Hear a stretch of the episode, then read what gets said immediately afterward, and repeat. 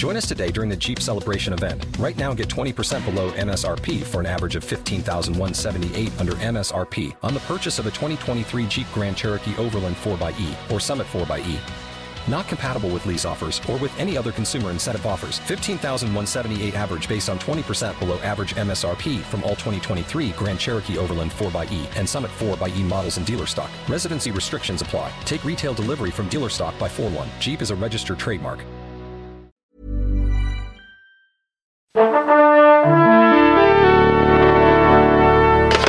T'as choisi de faire ce boulot-là, toi Bah, si je fais journaliste, c'est évidemment pour être célèbre. Moi, je veux être connu. Tu sais pourquoi? Pour niquer les gonzesses. Salut c'est Ciné, votre rendez-vous avec le cinéma qui vous revient comme ce sera le cas chaque mois désormais en version No Ciné Club, une bonne heure de débats enflammés autour des grandes et petites histoires de ce beau monde de strass, de paillettes, de tournages, de projets et bien d'autres choses encore qu'on appelle le cinéma, une heure au cours de laquelle vous serez bercé par les douces voix de nos quatre cinéphiles tout-terrain réunis ici à l'antenne Paris. Anaïs Bordage, salut Anaïs. Salut. Alexandre Hervaux, salut Alex. Bonjour Thomas. David Honora, salut David. Salut tout le monde. Et Stéphane Moïsaki, salut Stéphane. Salut Toto. Les suites des, aff- des affaires de harcèlement, ça m'a perturbé du coup, les des affaires de harcèlement. Le potentiel élargissement de l'ogre Disney, le manque d'appétit de Scorsese pour les Rotten Tomatoes sont au programme. C'est le No Ciné Club deuxième épisode et c'est parti. Bon, ça va, on vous fait pas chier là. Non, c'est sûr, je rêve. Et avant toute chose, sachez que si vous nous suivez en direct sur Facebook et YouTube, d'ailleurs on fait un petit coucou à la caméra qui nous filme, bonjour la caméra, vous pouvez interagir avec nous dans les commentaires, interpellez-nous, posez-nous des questions, on tâchera de répondre au meilleur, c'est promis. Allez, on commence. Difficile de passer à côté tant l'automne aura été rythmé par la tornade de l'affaire Weinstein, les révélations sur les agressions sexuelles à répétition dont il serait l'auteur, sur l'omerta dont elles ont fait l'objet, alors que visiblement beaucoup, beaucoup de monde était au courant à Hollywood et ailleurs. Affaire Weinstein suivie par l'affaire Spacey, Kevin Spacey étant à son tour embarqué dans une avalanche de témoignages de victimes de ses gestes déplacés, puis dans une moindre mesure, car il est moins connu chez nous, l'affaire Louis C.K. Tout ça entraînant Hollywood plus focus que jamais à faire un examen de conscience express en décidant d'excommunier les coupables. Spacey dégagé de of Cards, Ridley Scott reshoot tous ces scènes dans All the Money in the World en le remplaçant par Christopher Plummer. C.K. voit cette deal avec HBO et Netflix partir en autre boudin et la sortie de son film I Love You Daddy lourdement compromise au-delà des faits, des affaires qui sont du ressort de la justice maintenant et on n'est pas dans un tribunal populaire. Qu'est-ce que vous pensez les amis des conséquences industrielles de ces scandales de harcèlement? Ça vous inspire quoi? Anaïs, tiens, c'est toi qui commence. T'as pas de Euh, bol, hein Ça, ça tombe ouais. sur toi.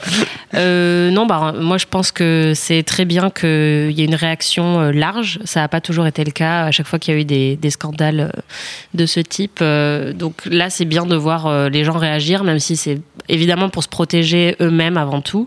Euh, Il y a un business euh, à faire tourner et, et pour le film de Ridley Scott, bah, c'est il sait très bien ce que ça pourrait lui coûter si, euh, si Kevin Spacey restait dans son film, euh, puisqu'il aimerait bien euh, faire la course aux Oscars, etc. Donc euh, on sait qu'il y a un petit côté cynique derrière tout ça, mais je trouve que c'est quand même bien qu'il y ait une réaction. Euh, Louis C.K., ça fait très longtemps que tout le monde savait. Euh, et ben c'est assez c'est assez cool de voir que la réaction a été immédiate. C'est comme si les gens l'attendaient avec impatience. Euh, voilà, on peut même plus trouver tous ses projets sur HBO. Enfin, il a été complètement rayé de la carte. et bah c'est pas plus mal parce que ça faisait très longtemps que les gens attendaient que ce genre d'affaires sorte. Pour le coup, moi, je trouve David, que, oui. je trouve que c'est un, problème et que ça montre une, une- une- une très forte hypocrisie en fait sur, sur le, le fait de rayer la carte. En fait, c'est c'est une manière aussi de, de se dédouaner, c'est-à-dire que euh, Louis C.K. a bossé avec HBO et donc HBO, d'une certaine manière, euh, a été complice de ces agissements. Euh, on ne sait pas dans quelle mesure, effectivement, c'est- l'affaire de la justice, mais ce que je trouve hyper cynique et hyper hypocrite dans le fait de laver plus blanc que blanc et de faire disparaître euh, les collaborations, c'est que ça, ça- ça n'apporte strictement rien et en plus ça crée davantage de, de- de confusion sur il y a cette petite rengaine qui revient souvent sur ce genre de questions c'est il faut séparer euh, euh, L'artiste de son œuvre. son œuvre sauf que sauf que si on commence euh, bah, à balancer l'œuvre quand l'artiste déconne, euh, ça veut dire qu'on que aussi dans l'autre sens, on on- on- on n'est pas cohérent. Ouais, Et- mais- Il y a- il y a- oui, excuse-moi, non, vas-y, je te laisse parler. Euh, non, enfin, je pense que ça envoie quand même un signal assez fort. Euh, la raison pour laquelle autant d'hommes se sont comportés ainsi, c'est parce qu'ils avaient un sentiment d'impunité. Et évidemment, c'est ultra cynique. Et je dis pas que c'est une solution parfaite, mais c'est mieux que de ne rien faire. Quoi. C'est envoyer un signal que ça ne sera plus toléré, et c'est déjà pas mal. Quoi. Il y a quand même d'autres manières de punir Kevin Kevin Spacey que de le remplacer par euh, Christopher Plummer dans un film, quoi. Enfin, c'est, c'est, je, je, Oui, je- bah je là, c'est comprends moins pour la punir que pour leurs intérêts. Déjà, il y a la loi quoi. pour commencer, hein. Voilà. Genre, tout simplement. hein. On, va, on va parler de ça. Quoi. Ensuite, moi, le problème que j'ai personnellement, c'est que bon, le film de Ridley Scott, je m'en fous. Je ne suis même pas allé chercher la bande-annonce. Je suis pas allé voir ce que c'était. J'en ai rien à foutre. Le, à chaque fois que les studios ont eu des problèmes avec ce genre de truc, en gros, ce qu'ils ont fait, c'est que ils ont pris le comment dire le film, ils l'ont repoussé euh, à la 5 et en fait, ils ont attendu que tout le monde tout le monde se calme. Que tout le monde oublie. ouais. Parce que le truc, c'est que euh, si Mel Gibson revient dix ans après, euh, Kevin Spacey reviendra dix ans après. hein. Dire, C'est une possibilité et c'est surtout, enfin, c'est comme ça que fonctionne Hollywood de, de manière générale et j'ai envie de dire le public parce que c'est aussi lui qui est concerné. Mm. Là, euh, l'idée en fait euh, de se poser la question de savoir si tout le monde savait pour Louis C.K., tout le monde savait pour Harvey Weinstein, tout le monde savait. Je veux dire, le problème en fait, c'est qu'il y a déjà les crimes que eux ont commis, qui sont des crimes, euh, donc qui sont passibles, euh, comment dire, de, de de, voilà de procès, de, loi, de condamnation, etc., etc. Donc c'est ça qu'il faut qu'il faut déjà mettre en avant. Et j'ai déjà peur qu'au jour où on arrivera à ça, Enfin, en gros, c'est un soufflet qui sera retombé. C'est ça qui me fait un peu chier Non, en fait dans le truc. Et, et le truc par rapport au film, c'est que moi, ce qui me fait chier dans cette approche-là, c'est que, ok, revenons six mois en arrière. Ok, ne parlons pas du film de Ridley Scott, parlons de Baby Driver par exemple. Et en fait, cette histoire, elle tombe trois mois avant Baby Driver. Quand c'est un réalisateur qui m'intéresse, qui fait des, du bon cinéma, qui se fait chier en fait à vraiment essayer de contrôler ce film de bout en bout, ouais, ça me ferait chier en fait que, en gros, une espèce de pseudo vindicte populaire prétend que au-delà en fait de ce sur quoi on doit attaquer un Mm. mec comme Kevin Spacey, il faut en plus effectivement le rayer d'un film euh, dans lequel il est tout simplement à sa place à la base, puisque en fait en gros on lui a- on- il vient jouer un rôle, il vient pas être Kevin Spacey, il joue un personnage. Donc le truc c'est que effectivement pour moi cette logique c'est, euh, enfin dans le film de Ridley Scott euh, j'ai envie de dire ça me fait chier par principe, mais je m'en fous du film de Ridley Scott. Oui. Ce que je veux dire, c'est que en gros, ça aurait pu attaquer n'importe quel film en fait, et c'est ça qui est un peu problématique. À l'époque du 11 septembre, euh, il y avait cette espèce de logique où euh, toutes les stars de films d'action disaient on fera plus de films d'action, euh, c'est terminé, et en fait les vidéoclubs enlevaient Die Hard ou tous les trucs où il y avait une tour dedans, en fait ils l'enlevaient de- de- des rayons parce que euh, comme si en fait en gros le simple et fait de voir il y a eu le cas de Non, mais- Spider-Man, qui, euh, dans lequel Mais on ça c'était dans la dans la dans la, annonce dans la dans bande annonce la ouais. mais le- le- comme si en fait le simple fait de faire ça allait faire en sorte que non seulement un l'acte n'existe plus Hmm.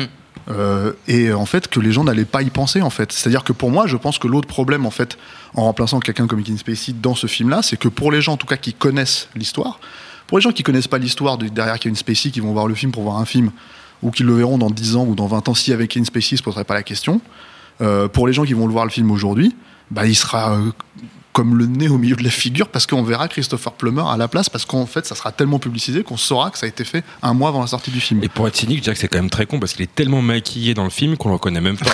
Ils auraient juste dû changer de nom, genre l'appeler euh, Galvin Spesso. genre, genre un peu de truc, c'est Ça pas passait nickel. crème. Et pour juste pour revenir sur les histoires dont on parlait avant là entre HBO qui a littéralement effectivement rayé Spacey de son catalogue Bah, de euh, Netflix, Spacey, sur. Netflix, sur Netflix, CK. tu ne retrouves plus les, les trucs non T'es sûr Ouais, apparemment ils les ont virés. Non, j'ai pas regardé.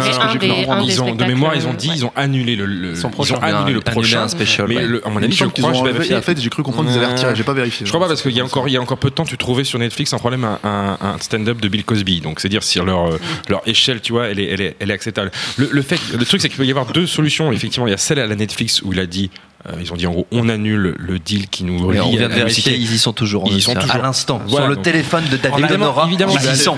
Ils y sont toujours. C'est- leur politique, c'est-à-dire qu'ils ont euh, pris, une ré- ils ont réagi, ils ont pris une décision, genre on coupe les liens avec ce mec-là, etc. Mais euh, ce qu'ils ont déjà de lui, euh, qui est antérieur au fait, eh ben, ils le gardent. Et C'est c'est pas dans une espèce de ré- logique quasi révisionniste de HBO où euh, voilà, on va dire comme si de rien n'était, on se lave les mains, on n'est pas associé à ce mec-là. Euh, non, euh, deal with it, tu vois, tu, tu- tu as, tu as produit ce mec-là, euh, t'en es pas fier maintenant, et ben c'est tant pis, tu, assumes. Euh, Il y a des gens qui, qui se sont abonnés à ton service presque pour lui, sans doute. Euh, bon, il faut pas se leurrer. Récemment, Netflix a fait une campagne de promo énorme sur tout son, son, son volet humoristique. Oui. Sur son catalogue, il y avait des grosses pubs partout. Seinfeld, Netflix on is a- a joke. on avait fait une Voilà, émission là-dessus. Et, et au même titre que Seinfeld, Louis C.K. faisait partie de, de et de aussi Louis Chappelle. Il fait partie de ces, ces, ces David Chappelle, pardon. Je fais des, des mash de noms. Euh, donc, il faisait partie de ces produits d'appel. Et bon, bah, moi, je trouve à la limite dans le, le registre euh, euh, punition, euh, avec plein de guillemets, punition non pas légale, judiciaire, mais punition de l'industrie vis-à-vis de ces moutons noirs.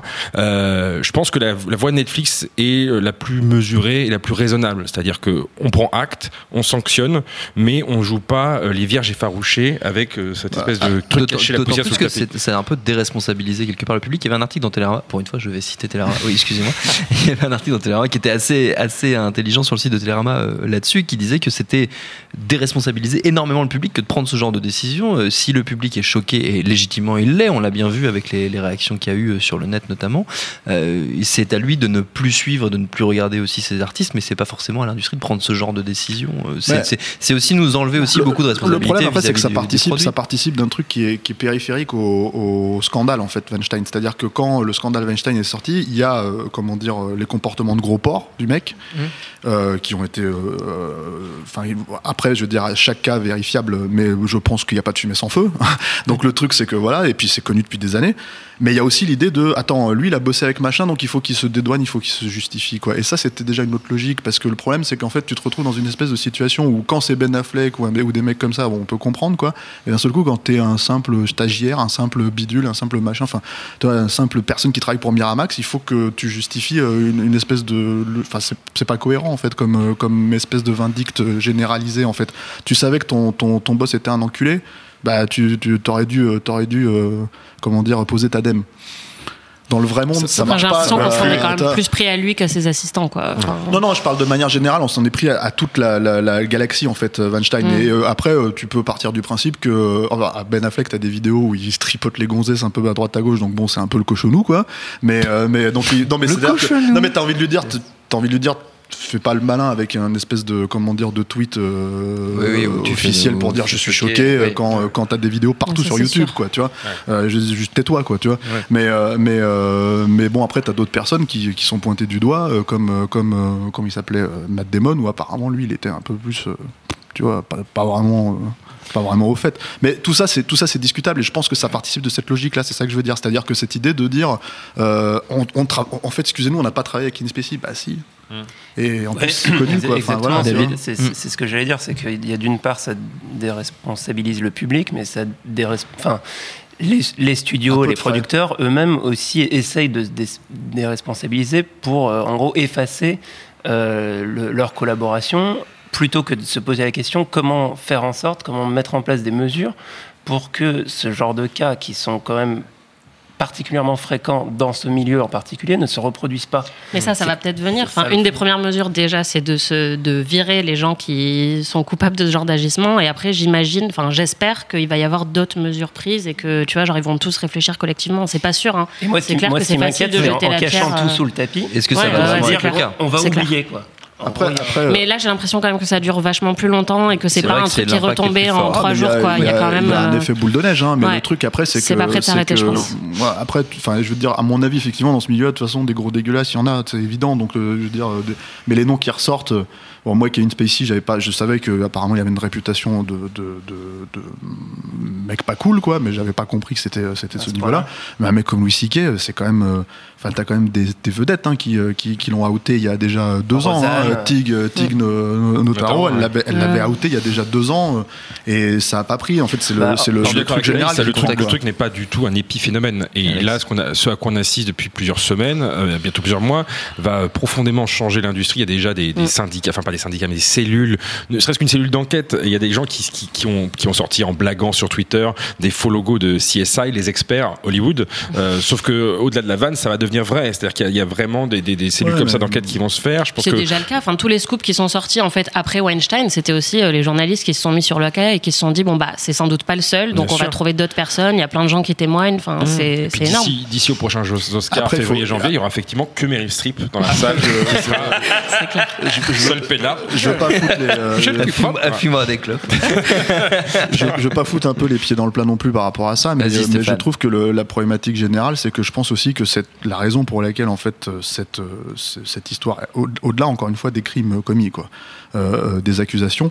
euh, je veux dire la raison pour laquelle en fait tout ça euh, ressort aussi, ce n'est pas euh, uniquement en fait euh, sous couvert de, de, de- comment dire euh, de juger les coupables ou de les mettre sur la place publique. En fait, il y a quand même énormément de un aspect people qui est monstrueux là-dedans. Enfin, Weinstein, ça ressort parce qu'il a absolument touché toutes les vedettes. euh, et du coup, en fait, bah, les médias euh, s'en s'en donnent à cœur joie à dire ah, il y a Angelina Jolie, il y a Gwyneth Paltrow, il y a machin, etc., etc. Et je pense que c'est ça qui participe aussi au, au buzz et ce qui est du coup un peu euh, crapoteux parce que quand tu as une affaire avec Brian Singer comme il y a deux ans ou trois ans, Oui, ça c'est vrai. ça- il y a deux ça- poids, ça- Non, évidents, non, mais bon. voilà, ça, Sans- ça, sans ça stars, ressortait, ça ça ressortait, c'était réglé, euh, c'était, c'était, c'était bon. En fait, il y avait un settlement, comme on dit, un, Mm. comment dire, un, Un accord, un accord, un accord en financier, dehors des tribunaux. euh, oui. voilà, et démerde-toi, et, euh, et plus per- et ça retombait Ça complètement. tombait, ouais. Euh, t'as- t'as- encore une fois, euh, euh, là, ils ont re- parce que Stinger et Ga- Gary Goddard reviennent sur le, sur le devant de la scène aussi, avec Oui, ces oui. histoires-là, avec In Spacey et tout ça aussi, quoi.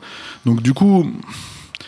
En fait, c'est là où je me pose la question justement de est-ce que ça va vraiment en fait euh, avoir euh, Un un, impact. tant que tant que comment dire euh, euh, enfin tant que les médias en fait continuent pas à, à- à- à, entre guillemets buzzer leur truc pour leur propre euh, bénéfice quoi c'est ça le Il y, a- truc il y a un truc en tout C'est- cas, si, si on peut revenir deux secondes sur le cas de Louis C.K., moi c'est un des premiers cas auxquels j'ai pensé quand la- l'affaire Weinstein est sortie, Mm. notamment parce que son, entre guillemets, son mode opératoire de se masturber euh, devant euh, les victimes euh, est le, est le même.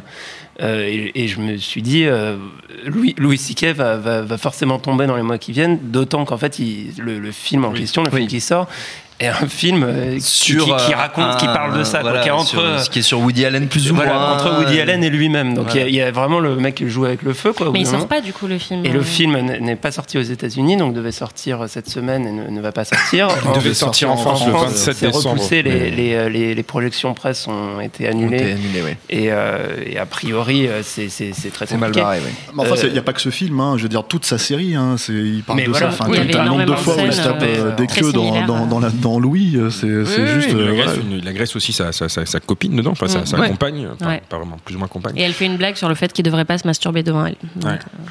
Oui, oui, c'était, assez transparent dans son, dans son œuvre. On va dire. On a quelques questions euh, d'internautes, euh, les amis, sur les, sur les problèmes de harcèlement. On nous demande, Sublime Tricas nous demande notamment si c'est pour euh, toute cette histoire qu'on n'a pas parlé du nouveau Polanski. Euh, bah non, en fait, c'est parce qu'on s'en C'est fout. parce qu'il est pas très bien non plus. Ouais, c'est- au ciné. C'est parce que ça, on s'en fout. il n'en a pas sorti trois Moi, je l'ai mois pas- des je l'ai pas vu, cela dit.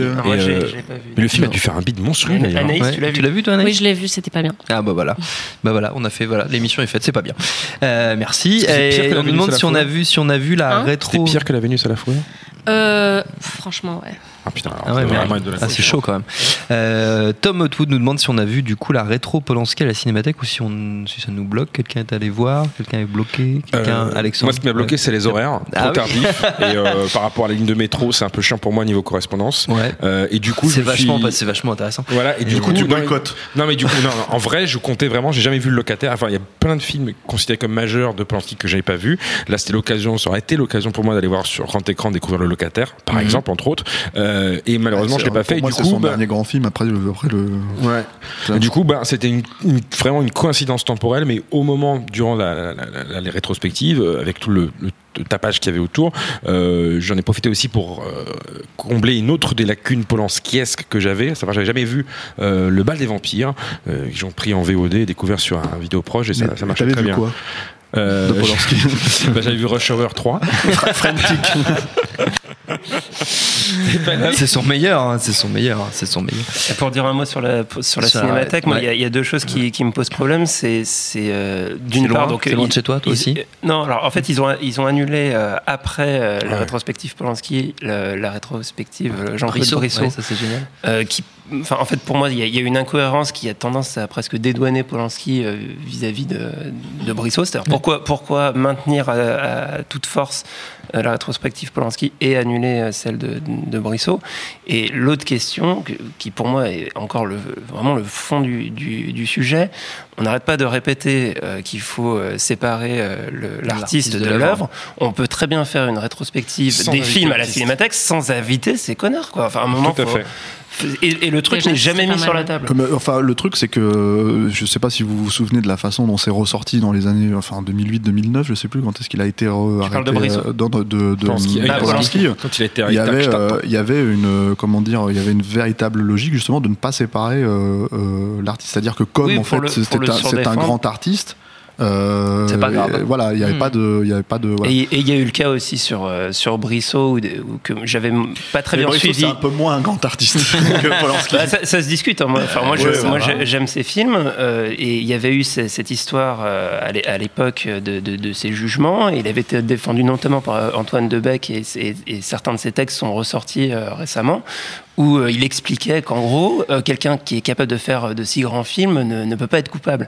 Et donc, c'est vraiment cet inversement qui Ouais, est ça, scandaleux ça, et ça, c'est complètement quoi. absurde, mais le truc, enfin, c'est juste complètement con. Quand même, C'est débile comme logique, mais le truc, c'est que par contre, le, le truc aussi avec Brissot, peut-être la distinction, on va dire, éventuelle avec. euh, vous avez fait tomber votre bière, euh, décidément. Bravo. Euh, et euh, en fait, la grosse distinction, peut-être, c'est que les films de Polanski ne parlent pas forcément de l'histoire de Polanski, alors que les films de Brissot Oui. évoquent, Ouais. euh, comment dire, euh, bah, la pédophilie, enfin tout ça, enfin euh, voilà, tout ça, donc les trucs. euh, donc euh, en gros, c'est peut-être aussi là où, euh, où, le souci se, se pose, parce que il y a le, il y a faire une rétrospective et puis il y a mettre les spectateurs devant le film en fait en question quand tu les connais pas et Brissot parfois le- est, le- est plus proche de Louis C.K. dans cette. non, parce cette qu'en plus lui c'est beaucoup plus érotique qu'on- carrément par rapport à Ouais. Louis C.K. où c'est plus cru, on va dire, euh, Mm. et plus. euh, ah, voilà. Et c'est pas ce qui va nous amener euh, Jeepers Creepers 3. hein. Non.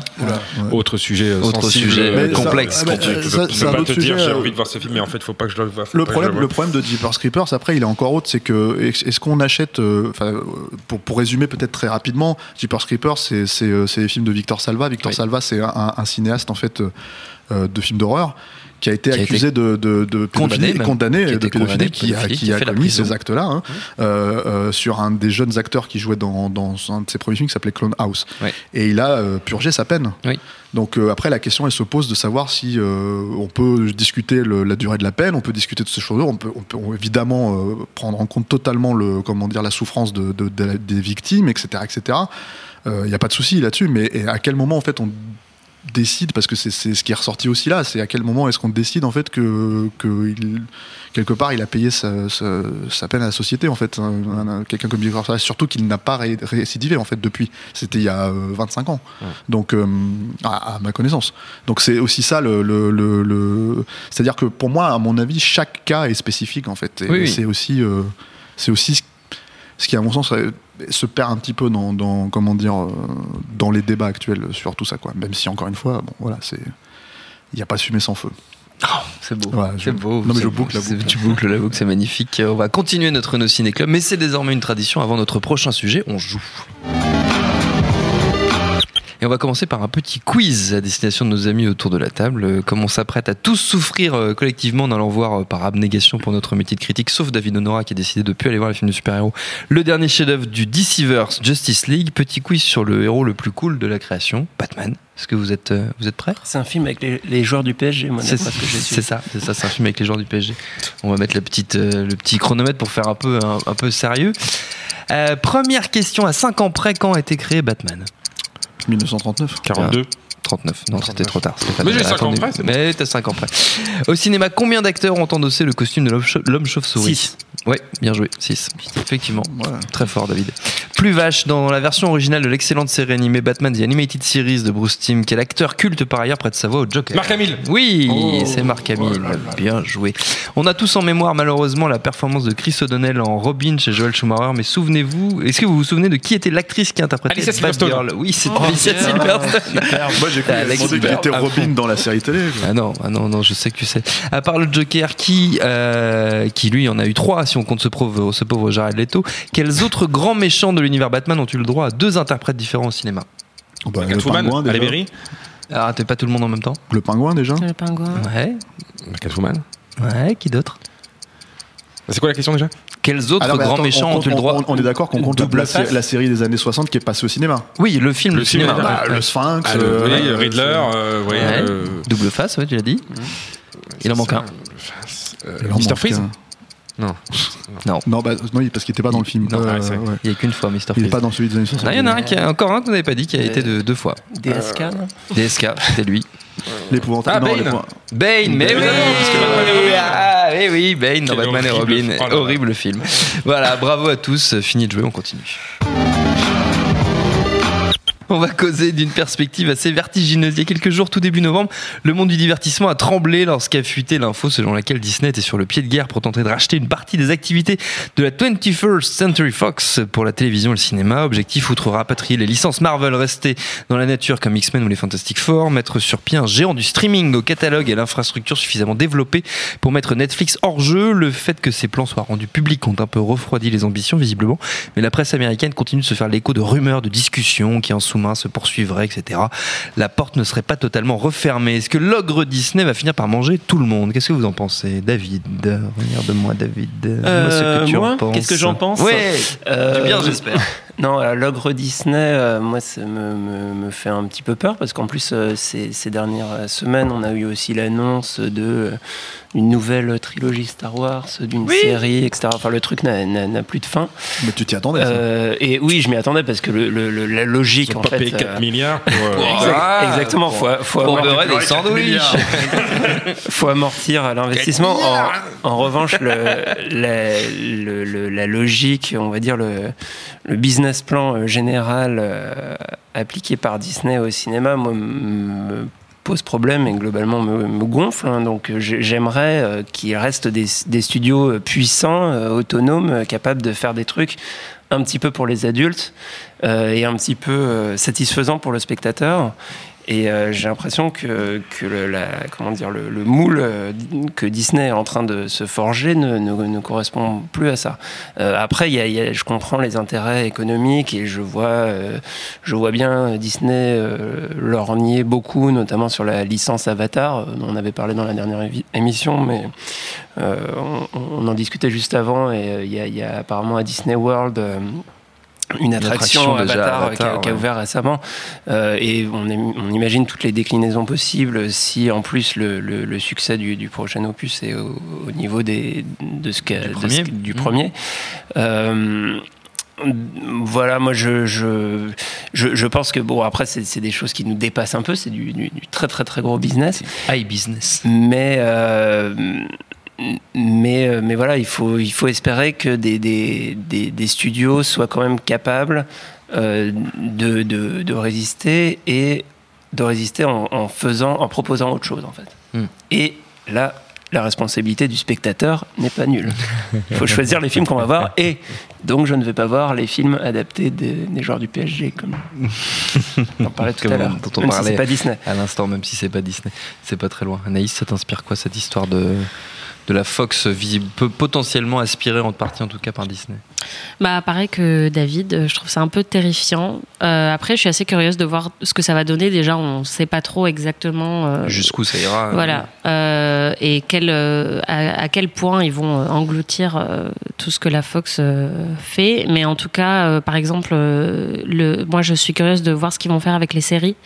Ils ont envie de, de taper, je pense, dans ce dans ce saladier là on va dire Euh, tout le monde pioche un peu dedans en ce moment et, et vu que Fox c'est FX Mm. ou FX euh, il y a plein de séries très très bien qui sont pas forcément très Disney euh, comme American Horror Story euh, par exemple mais je suis curieuse de voir ce que ça donnerait si Qui sont distribués par ailleurs sur Netflix notamment, enfin Ouais. quelques-unes d'entre elles, donc ça va poser des- encore des histoires Voilà, de guerre, ça, de droit. C'est assez difficile lancer. à suivre, mais en tout cas, je pense que euh, vu le, le- les liens de plus en plus fréquents entre cinéma et séries euh, Mhm. ces dernières années, euh, je suis assez curieuse de voir ce que ça pourrait donner avec Disney- des séries Disney qui ne seraient pas genre des séries Disney Channel, quoi. C'est vrai que ça nous ferait un peu bizarre de voir American Horror Story Un chez, peu, ouais. chez Disney.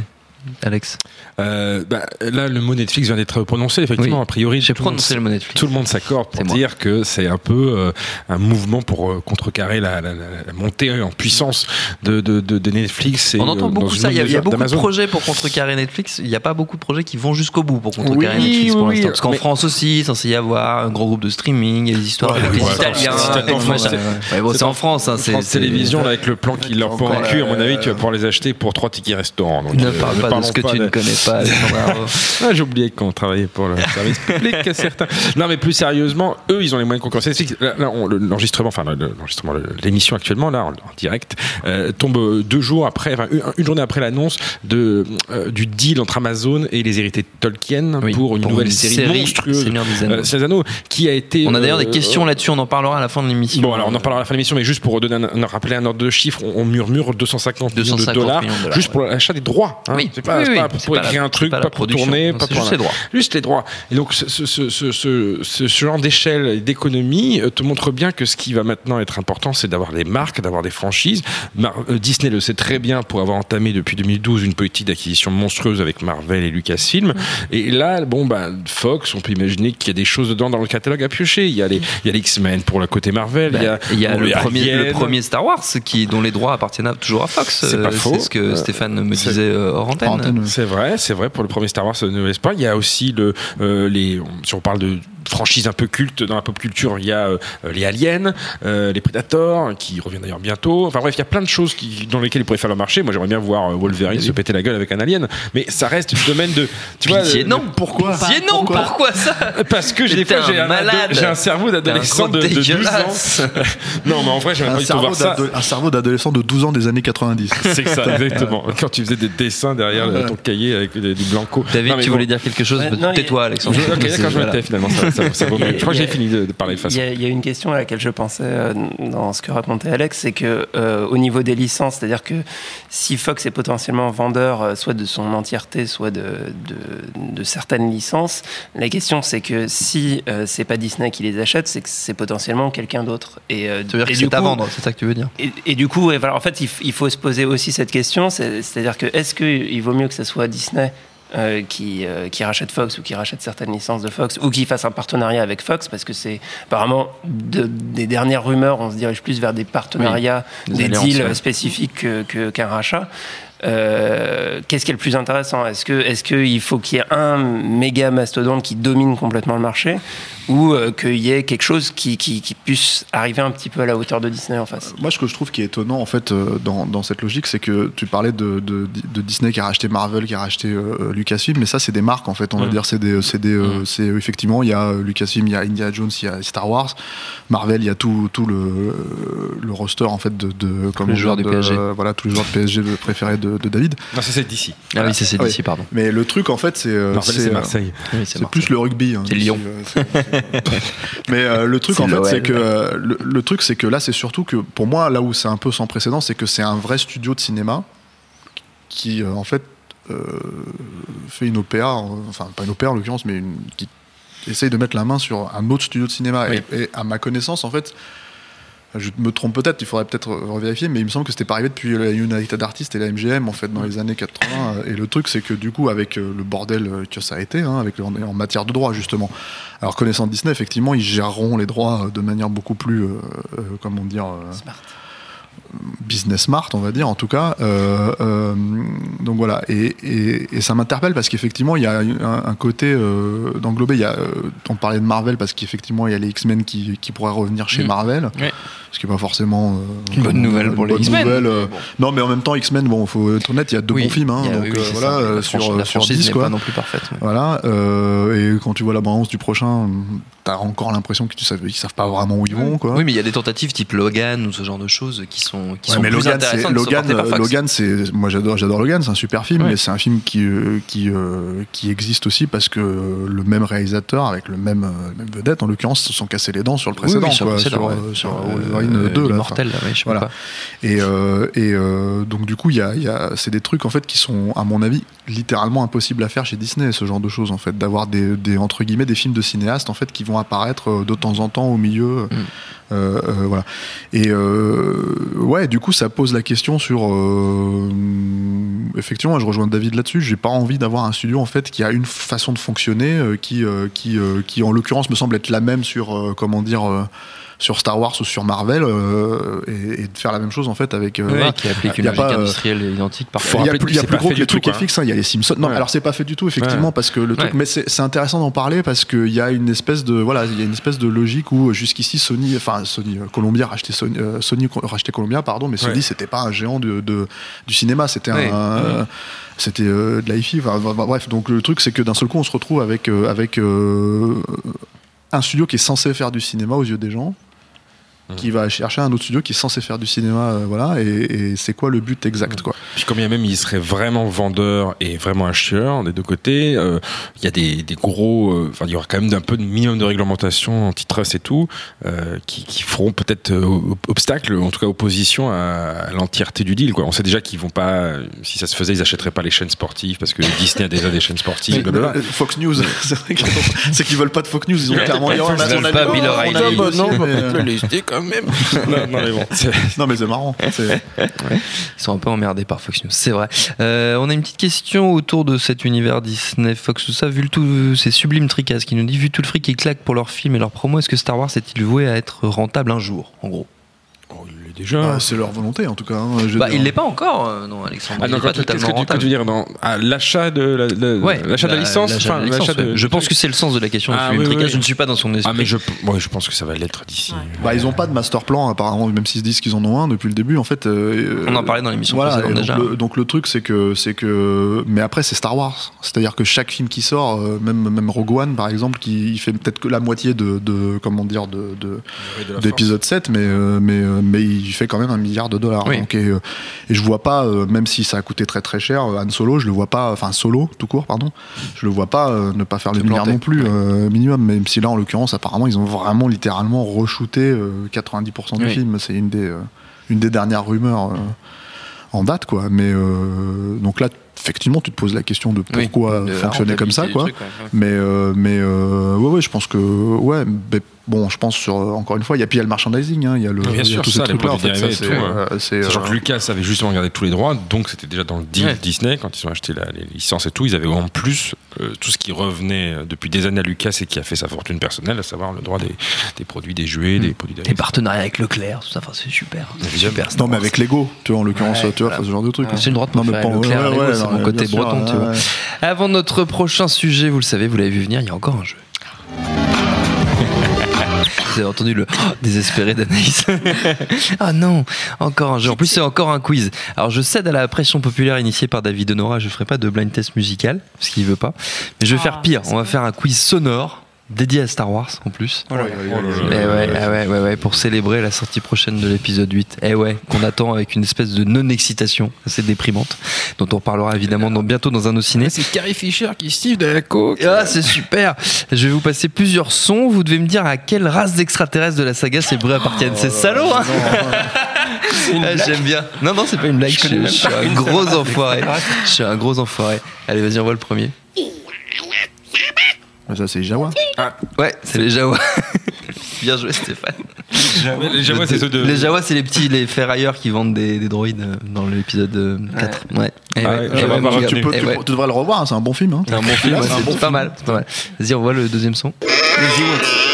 Raté. Non, non, ça, c'est le, le- la bête euh, qui se fait ouvrir le ventre. J'ai Ouais. oublié le nom. Ah, c'est- de la neige. Ouais, de la neige. contre-attaque. Ça s'appelle hein Un dromadaire. un Banta. idée. Non, Ah, c'est pas, un Banta. Non, Ah, un c'est dans l'épisode 4 sur Tatooine, les Banta. Ah oui, c'est un. Tonton. Tonton, Eh merde. ouais, ouais, c'est un Tonton. Allez, troisième son. Ah, ça, c'est un Ewok. Ouais, David non pas. Ouais, c'est Daniel c'est un C'est Oompa la- c'est Loompa. la, c'est la seule race de Star Wars Que tu connais. Je connais les, les Bah, chats. t'as fait, un point. Les chats et les Ewoks. Et les Ewoks. C'est pas mal, c'est déjà pas mal. Écoute. Ah, c'est un perroquet. Ça, c'est John Williams. ah là, c'est pas le blind test, merde.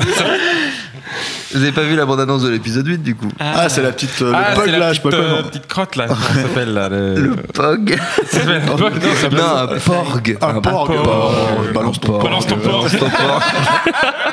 Putain, qu'est-ce qu'ils sont cons Vas-y, vas-y, rebalance ton porc. Vas-y, renvoie le 4 pour voir.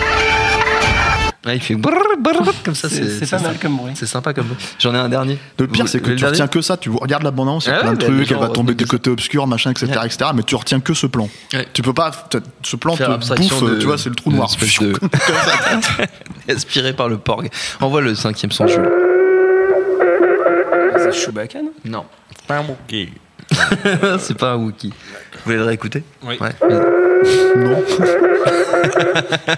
Tu sais, on dirait les vieux trucs de teuf, de techno, quoi. Les trucs de Manu Malin, là, qui commencent là, pour faire rameuter les gens devant les enceintes. quoi. Manuel Malin. En fait, c'est Louis C.K. Il a réussi à parler. Remets-le. C'est Louis C.K. C'est Jean-Marie Le Pen. Ah, c'est un homme des sables, mais vous êtes des grosses buses. Ah. voilà, voilà, voilà, voilà, voilà. Allez, on Ah, continue. pas Attends, attends, euh, parce quoi. homme des sables, c'est quelle race d'extraterrestre du coup C'est un Sandman, il s'appelle ça. Ah, dans. Star Wars, c'est les Sandman. C'est hum- humanoïde. celui qui ouais. fait- C'est humanoïde. C'est tu vaguement humanoïde, ouais. D'accord. Je te prêterai les DVD euh, si tu veux, David. Les, gens ont pas de questions sur tes. Euh, non, sur mes jeux, non, je prends pas les questions sur Ah, mes jeux parce que c'est un peu insultant. La cinéphilie mondiale est-elle malade de sa propension à laisser les agrégateurs de critiques faire la pluie et le beau temps? Autrement dit, devons-nous continuer à accorder de l'importance au score? Que font les films sur Rotten Tomatoes et consorts? Non, a répondu pas n'importe qui, puisqu'il s'agit de Martin Scorsese quand même. Dans une tribune dans le Hollywood Reporter, le sémillant Martin dit qu'il en a marre de ces sites qui n'ont rien à voir avec la vraie critique et qui, selon lui, étouffent la création et la prise de risque dans l'œuf. Il prend notamment l'exemple de Mother de Darren Aronofsky, démonté par la critique, il est vrai, nous les premiers, hein, désolé Martin. Alors Désolé. que selon lui, désolé, désolé, euh, c'était Anaïs, sa faute. Selon lui, il méritait les louanges, ne serait-ce que par la radicalité de sa proposition de cinéma.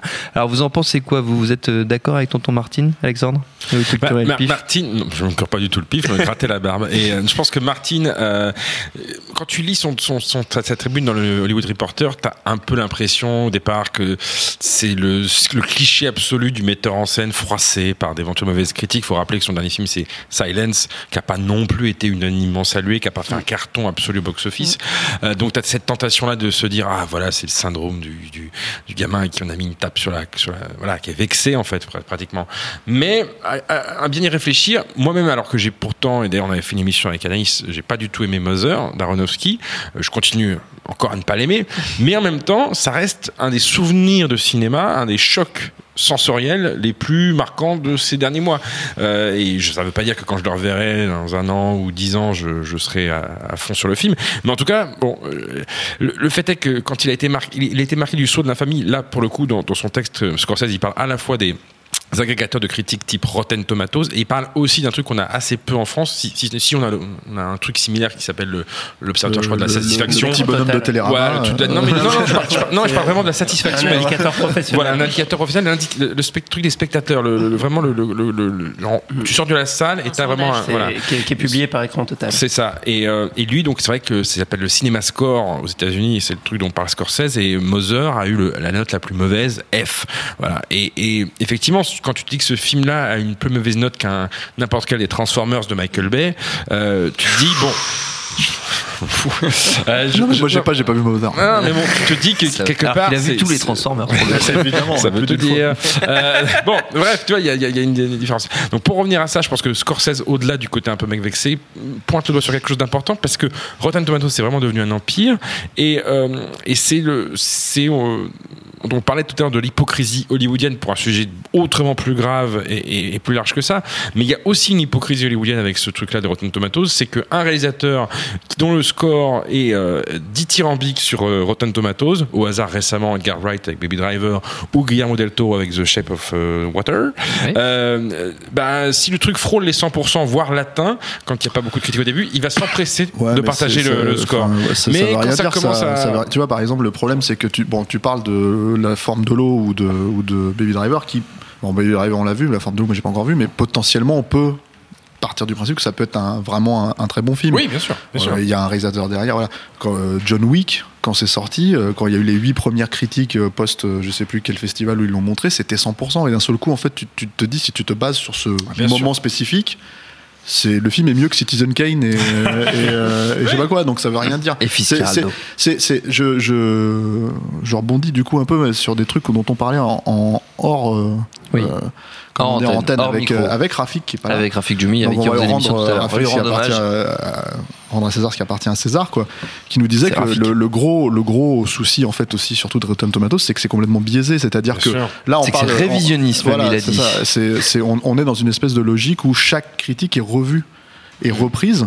Et du coup en fait les critiques des films d'il y a euh, euh, 20 ans en fait sont euh, comment dire euh, remises à jour. Et du coup en fait n'illustrent plus la, La pensée réalité de la pensée de la- de la sortie. voilà c'est ça de l'époque quoi Mmh, donc du coup oui. euh, et l'exemple l'exemple graphique c'était incassable qui est un film qui s'est fait déchirer à l'époque et, et- et, euh, par, par la critique, qui, euh, qui euh, attendait en gros la suite de Sixième Sens, hein, plus ou moins, quoi, et qui aujourd'hui a un score relativement euh, euh, tout à fait correct, parce que justement le film a été revu à la hausse avec le temps, et que euh, l'agrégateur reprend, ouais. reprend, reprend ça en, en- en ligne de compte. Du coup, euh, pour nous, en fait, qui baignons dans ce truc, euh, l'intérêt historique effectivement est, est- est un peu annulé quoi. Maintenant le, le- le- le- moi j'apporte ma petite euh, pensée du- du- sur ce truc là c'est que euh, le enfin je sais ça impacte pas je sais pas si ça ces scores là impactent vraiment la fabrication des films il y a dans d'autres dans d'autres comment dire euh, milieux j'en parlais variant- en antenne avec Thomas euh, comme euh, le métacritique par exemple en fait qui, qui surtout se, se concentre sur les jeux vidéo il y a aussi les films et, et- et les albums de musique etc., etc. mais c'est surtout les jeux vidéo ça a un énorme un impact en fait sur l'industrie du jeu vidéo parce que si ton euh, ton jeu vidéo en fait n'est pas noté euh, 90 plus bah, euh, ton, ton studio ne touche pas son bonus promis par, euh, par euh, Ah ouais. le, le- le distributeur. Et du coup, en fait, je sais pas si c'est beaucoup plus objectif en fait comme manière de critiquer euh, le jeu Mm. vidéo que le comment dire euh, que, que le cinéma, mais euh, dans le jeu vidéo, t'as pas de score euh, comme euh, 8% euh, sur Rotten Tomatoes pour un Adam Sandler ou je sais pas quoi. Pour un jeu vidéo, c'est extraordinairement rare en fait. C'est voire même euh, ça n'arrive pas. Je veux dire, les pires scores dans le jeu vidéo, c'est 60%, euh, 70% quoi. Et, et du coup, je pense que ça impacte. Ça veut pas dire grand chose en fait de le noter sur 100 à ce moment-là quoi. Mais ça a un véritable impact. Et puis surtout ce qui est là n'est pas forcément le cas. Donc je sais pas comment dire. Je sais pas si Scorsese. Enfin, euh, après, je pense que lui, il parle de quelque chose qui est beaucoup plus général, c'est-à-dire qu'il utilise ce truc pour dire ah. euh, en, en fait, on, est- on a de plus en plus de contenu aujourd'hui. Euh, Mm. On va se pointer au cinéma, on est dans les multiplex, il y a 15 films à choisir et tu vas choisir à la tête Mm. du client. Ah, il y a Robert Downey Jr. Alors j'y vais, hop. Et euh, en gros, c'est ça le truc. Donc du coup, peut-être que ce genre de de- d'agrégateurs permettent aux gens De faire le tri. de faire le tri. Maintenant, est-ce que c'est euh, comment dire, euh, est-ce que c'est vraiment indicateur du bouche à oreille Euh, Je je sais pas quoi. Et je pense malgré tout que un- je parle pas d'un bon film, un film que les gens ont envie de voir. J'ai tendance à penser qu'au bout d'un moment ils vont le voir. En fait, vraiment, c'est-à-dire qu'il y a un vrai euh, comment dire Bah. euh, truc qui se crée euh, dans le bouche à oreille qui continue à être maintenu quoi. Euh. Et parfois, un film euh, qui a une très mauvaise note euh, sur Rotten Tomatoes va même inciter les gens à aller le voir. Enfin, Oui, moi, je sais que Moser, crée- plus j'en disais du mal, plus j'incitais les gens à aller le voir, quoi, parce que ça a atteint des proportions tellement énormes que ça rendait les gens curieux. Est-ce que ça s'est vérifié? Est-ce que c'est des gens qui t'ont dit ah tu me, tu me donnes envie de le voir et ils y vont pas Euh, pas, pas tous, non, mais, euh, mais en tout cas, je pense que pour le cas de Moser et peut-être de manière plus générale, j'ai l'impression qu'il se trompe un peu de coupable parce que, en fait, euh, j'ai l'impression que c'est aussi euh, un problème de marketing. quoi. Moser, euh, il y a plein de gens qui ont été déçus parce que ça a été marketé comme un film d'horreur, Oui, euh, ça, alors que c'en est pas un. Et donc, euh, quand tu t'attends à euh, des jumpscares toutes les 5 minutes, euh, un truc un peu blockbuster parce qu'il y a Jennifer Lawrence dedans, etc., et que tu vois Moser, euh, la déception est d'autant plus grande. Et je pense que c'est ça qui a contribué, en tout cas, à la très mauvaise note des spectateurs en sortie de salle, euh, les tout premiers, quoi, parce qu'ils s'attendaient sans doute pas à ça. Et je Ça pense que mal vendu. Je pense que de manière générale, il y a un problème euh, avec les films qui sont mal marketés. Euh, Oui. Brooklyn, il y a quelques années, a eu le même problème. Quoi. Les gens l'ont marketé comme une histoire d'amour, alors qu'en fait, ça, ça parle pas vraiment de ça. Et je pense que ça, ça, ça rend le- l'expérience du spectateur un peu plus compliquée parce que justement, il, il- il se crée des attentes qui sont ensuite euh, complètement déçues. Quoi. L'un- En- en- en fait- l'un des trucs, excuse-moi, juste une petite info. L'un des trucs qu'on a appris aujourd'hui, justement, en, avant de, de- de- en préparant cette émission, c'est que euh, le score de Justice League, donc qui est pas encore sorti, Oui. Euh, en fait, Va être retardé. euh, va être retardé. En fait, il va être dévoilé euh, jeudi soir avant le, avant les premières, euh, comment dire, euh, juste avant les premières. Les avant-premières américaines. Voilà, c'est ça. Du, euh, le film sort Ça, vendredi. c'est fou. ouais. J'ai vu passer un tweet en France, il n'y a pas un embargo à 8h50 mercredi 10, matin minutes avant, Ouais, le, avant 10 la minutes première avant. séance. ouais. Voilà, et, et le truc, c'est que, Bah, si, même bah, si peu de personnes l'ont vu, apparemment il y a une avant-première ce soir, mais voilà. Et le truc, c'est qu'en fait, euh, je pense que c'est là pour le coup directement lié au marketing, c'est-à-dire que c'est vraiment le studio qui, je pense, a demandé à Qui ce que. voilà. euh, ça. ouais. Et en même temps, on vous annonce le reveal. C'est-à-dire, on vous dit à telle heure, à tel machin, vous allez pouvoir avoir la note, même si les critiques sont déjà là, en fait. Mais bon, c'est donner plus d'importance, je pense. Enfin, je pense vraiment pas que Mother euh, a fait un flop euh, à cause de Rotten Tomatoes, quoi. Je pense qu'il y avait plein d'autres euh, éléments qui rentraient en jeu. Est-ce que Discord c'est pas tant que ça Voilà, c'est, alors je, voudrais expliquer un petit peu ça. C'est, c'est à mon avis ce que, ce que le problème que pointe Scorsese, c'est la logique performative qui, mm. qui s'est appliquée au, cinéma depuis une vingtaine d'années. Qui est inhibante pour le réalisateur. Et qui, en fait, la, la la cohérence et le lien entre le score Rotten Tomatoes ou les autres scores qu'on a évoqués et le score au box-office et aussi la logique de raccourcir de plus en plus euh, le, en gros le, temps de décision euh, de, la réussite business, c'est-à-dire que maintenant il n'y a, vraiment plus que le, week-end d'ouverture qui va mm. compter, mm. Euh, font que c'est très adapté euh, aux, films de studio et aux, et films Disney dont on parlait tout à l'heure. C'est-à-dire que ou, ou, aux films à licence type Justice League, etc.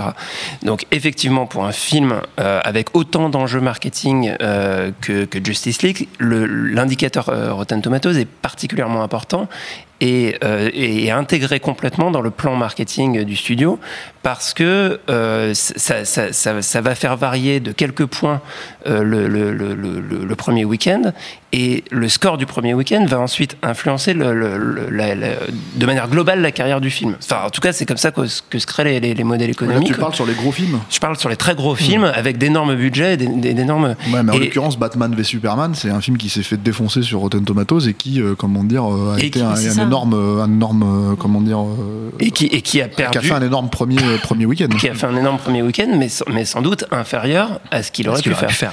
Et, euh, et, et, comme c'est sur des sommes énormes, euh, c'est-à-dire qu'à quelques pourcentages près, euh, ça, ça, ça, représente des, des, millions de dollars.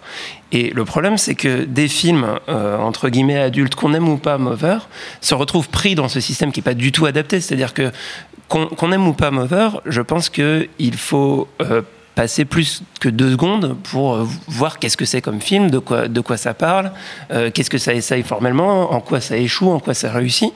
Et euh, se retrouver pris euh, dans un système de notes sur, sur lequel moi j'ai moi je suis fondateur de Vodcaster j'ai particulièrement réfléchi à ces questions de, de comment noter les films de comment travailler sur sur la, vision du public vous avez tout niqué on a, non, mais, vous, avez la, vous avez foutu la merde. on, on, se posait la question de on, on voulait je, je, je, suis le fondateur mais je m'en occupe plus Télérama après le truc bon, bref. C'est on, se posait la question à un moment d'être le est-ce que c'est pertinent d'essayer d'être le le Rotten Tomatoes français? Et euh, le truc, c'est que euh, effectivement, il y a quand même un effet euh, qui est de, de, de, réduire à juste un indicateur euh, le, le, la réception critique qui ensuite va devenir un chiffre qui va rentrer dans le fichier Excel mm. euh, du, du, studio qui lui calcule son business plan. Et on, et, et on va pouvoir être dans une logique euh, pour sortir un énorme film à licence de se dire euh, bon bah là il me faut un réalisateur qui va me faire au moins 60% sur Rotten Tomatoes parce que là on est on est dans les clous et, et je et je pense qu'il y, y, a voilà ce genre de logique qui euh, effectivement je comprends pourquoi euh, cela sert un peu cela dit arrête-moi si je me trompe mais sur votre caster il n'y avait que les utilisateurs qui votaient et qui mettaient eux-mêmes leurs oui.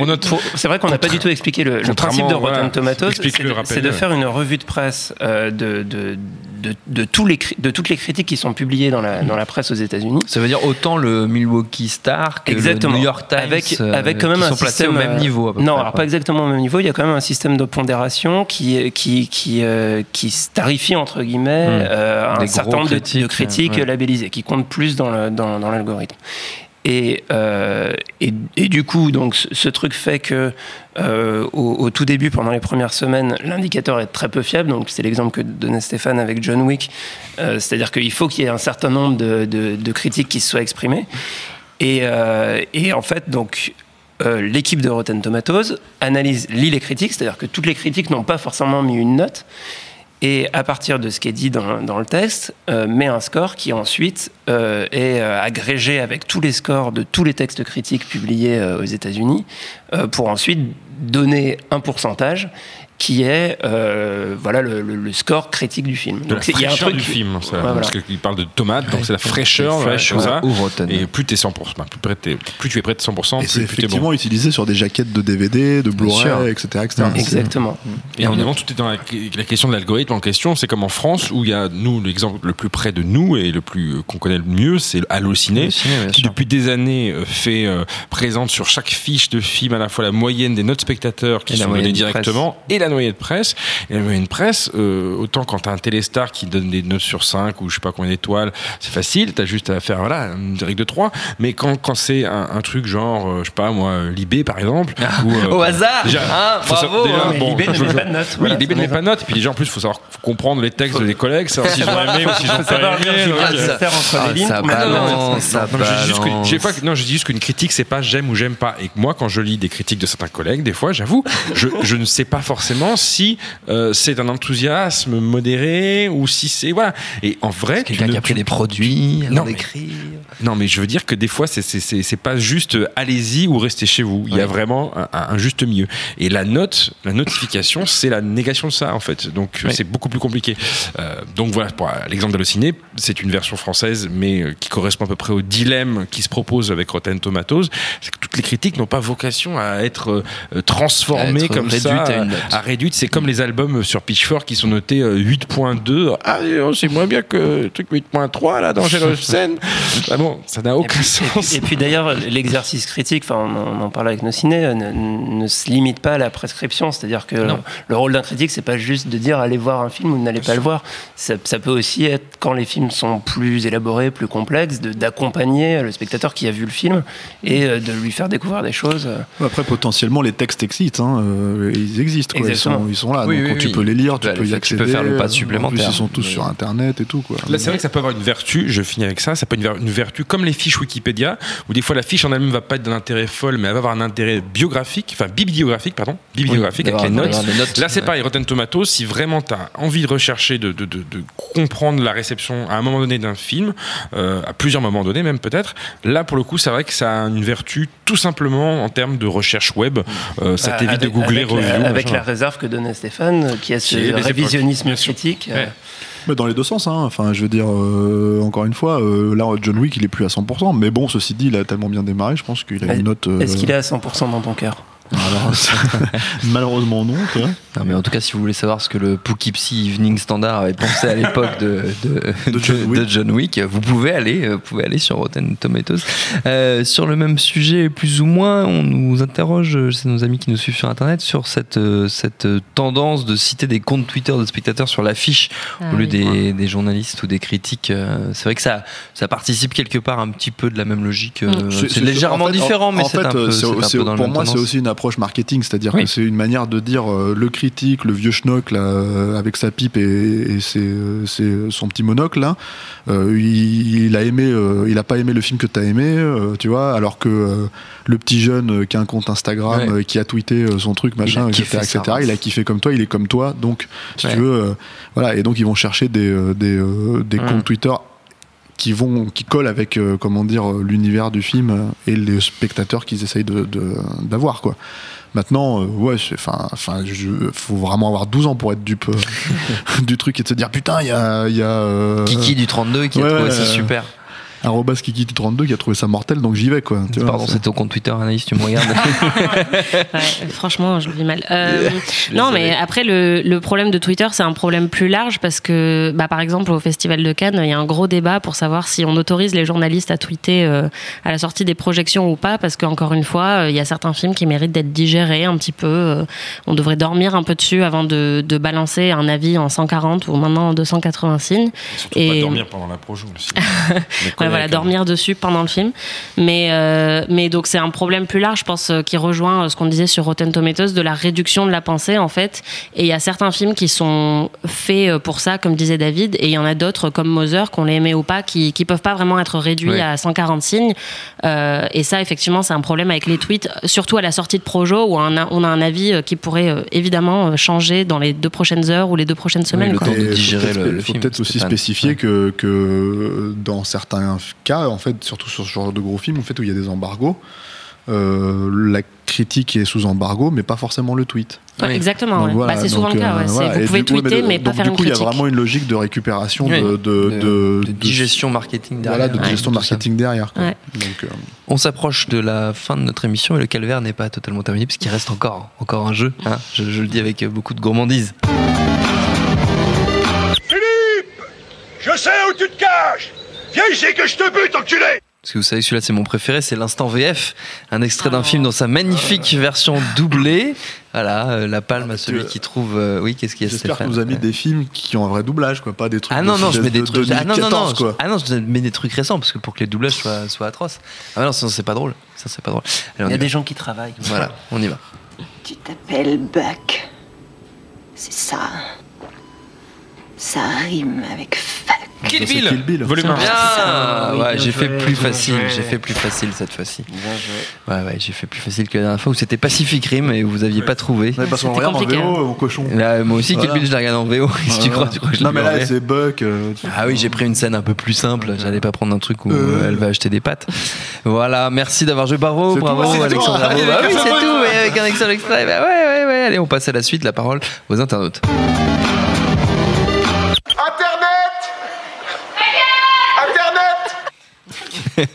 il est bien celui-là.